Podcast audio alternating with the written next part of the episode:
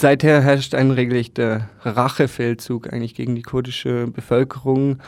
Bilanz dieser ähm, fünfmonatigen Phase zwischen den beiden Wahlen am 7. Juni und am 1. November sind äh, 150 Parteibüros der HDP gingen in Flammen auf, äh, 500 HDP-Vertreter wurden, wurden verhaftet, über 250 Menschen, die hauptsächlich der HDP nahestehend, äh, wurden ermordet.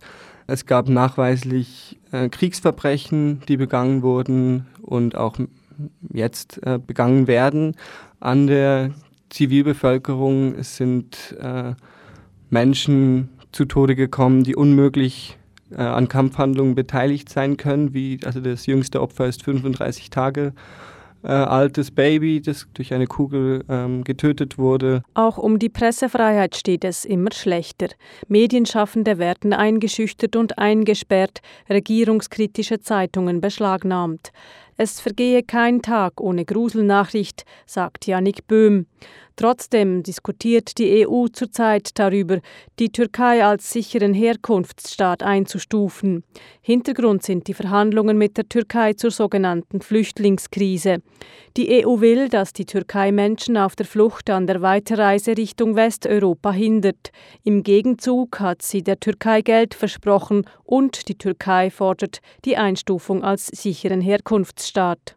Ich persönlich halte es für eine moralische Bankrotterklärung, Schutzsuchende an das türkische Regime zu verkaufen. Es sind vorwiegend innenpolitische Gründe, also dass Regierungen hier in Europa halt mit allen Mitteln versuchen, möglichst wenig Menschen, die äh, vor Krieg und Zerstörung fliehen, in Europa auf, aufnehmen zu müssen. Es ist eine internationale Verantwortung, von der sie sich drücken und sind dabei eben sogar bereit, die Türkei als Schlüsselstaat und als, als sicheren Herkunftsstaat zu, zu deklarieren, um eben genau die Leute nicht in, nach Europa kommen würde die EU die Türkei als sicheren Herkunftsstaat einstufen, würde höchstwahrscheinlich auch die Schweiz nachziehen. Die Schweiz dementiere zwar, dass diese Frage zur Debatte steht, verhandle aber zurzeit über ein Rücknahmeabkommen mit der Türkei, sagt Yannick Böhm.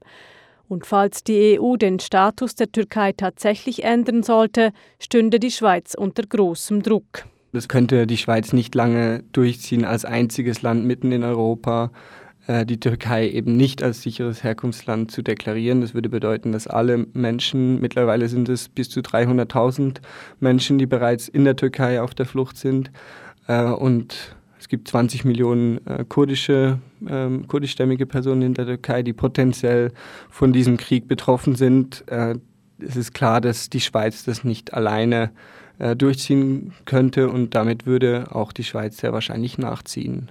Die Statistik besagt, dass im Jahre 2014 die Schweiz knapp 50 Prozent aller Asylgesuche von türkischen Staatsangehörigen bewilligt hatte. Nach Eritrea weist die Türkei damit die höchste Bewilligungsquote auf. Folgen hätte die Einstufung als sicheren Herkunftsstaat, aber auch für nicht-türkische Flüchtende, die über die Türkei nach Europa reisen. Sie könnten in die Türkei zurückgeschafft werden, denn die Türkei würde automatisch auch als sicherer Drittstaat gelten. Angesichts der sich zuspitzenden Lage im Südosten der Türkei hofft Yannick Böhm, dass die EU doch noch von ihren Plänen abkehrt. Ob die EU wirklich irgendwie ihr, ihre Pläne weiterverfolgen wird, ist im Moment auch nicht ganz sicher, da auch immer neue ähm, Debakel sozusagen in, auftauchen, dass die Türkei ihre Verpflichtungen, die sie in diesem Deal eigentlich eingegangen ist, eben auch nicht wahrnimmt. Gerade letzte Woche wurde auch bekannt, dass mit EU-Geldern illegale Abschiebeeinrichtungen finanziert wurden, wo Leute wieder zurück nach Syrien äh, abgeschoben werden, was wiederum ein, ein Verstoß gegen internationales Recht ist. Äh, ist schwierig zu sagen, aber im Moment äh, scheint der Wunsch nach Abschottung und der vom Hals erhalten der Flüchtenden so groß, dass die EU anscheinend bereit ist, sehr, sehr viel in Kauf zu nehmen.